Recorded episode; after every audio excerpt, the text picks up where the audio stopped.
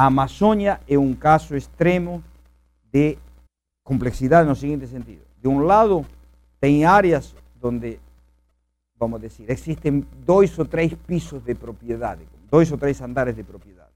O modo em que a disputa sobre eh, a propriedade da terra e como modo como foi legalizada a propriedade da terra. Então tem dois ou três, fora algum núcleo de um, de um setor da resto está disputado. Digamos, incluso, a veces, de outro lado, eh, a lei establece de fato uma restrição radical à propriedade privada da terra, que não tem em nenhum outro país do mundo.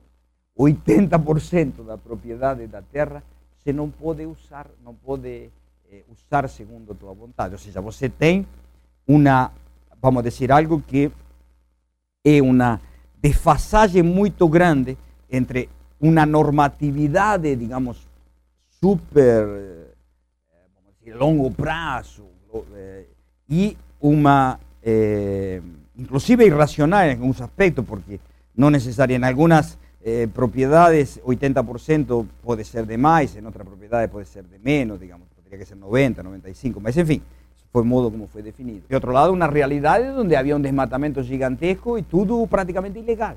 ¿O qué que mudó? Es una capacidad de law enforcement, que en parte por una mayor presencia de Estado, en parte por coaliciones de ONGs, una serie de factores que podemos entrar en detalle, más que aproximó a ley da realidad, embora exista ainda un desfasaje importante entre la ley y la realidad. Mas al mismo tiempo nos pensemos, que a lei amazônica, o Estado de Direito da lei amazônica como é hoje, tem uma. Isso não está sendo discutido no Código Florestal, é interessante, mas é real. Comparativamente no mundo, não há. Não é que eu queira dizer que tem que mudar isso, mas eh, não tem país no mundo que tenha tal restrição à propriedade privada como tem Brasil na Amazônia. Ao mesmo tempo, não tinha país no mundo que tenha tal desfasagem entre a lei e a realidade como tinha o Brasil. Os dilemas energéticos do Brasil. Este é um ponto interessante para pensar a questão que é o seguinte. Nós temos quatro complexos energéticos.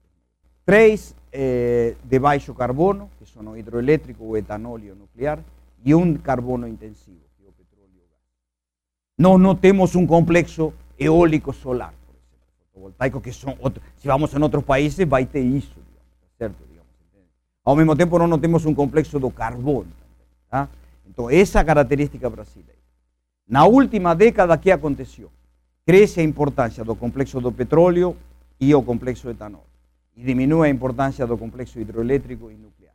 Tá? Embora houve uma certa reversão dessa queda do hidroelétrico a partir da, da aprovação da represa do Rio Madeira.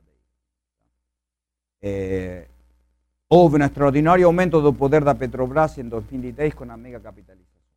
Não apenas a Petrobras, sino todo o fenômeno hoje Ike Batista, tá? que é uma das empresas mundiais que mais cresceu no mundo e é muito concentrada em carbono, digamos, inclusive porque faz termoelétricas de carbono, digamos, não apenas petróleo. Então, pues, nós temos aqui um fenômeno, eh, um vector de carbonização da economia brasileira, eh, nesse que aumenta o poder, e então, uma das perguntas fundamentais sobre o futuro da economia brasileira é quanto se aprofunda o poder do complexo petróleo-gás no Brasil. Segundo é qual é o perfil desse, porque se é o perfil da Statenoil norueguesa, não tem maior problema, digamos, do ponto de vista da decarbonização. Mas se o perfil russo, é muito diferente.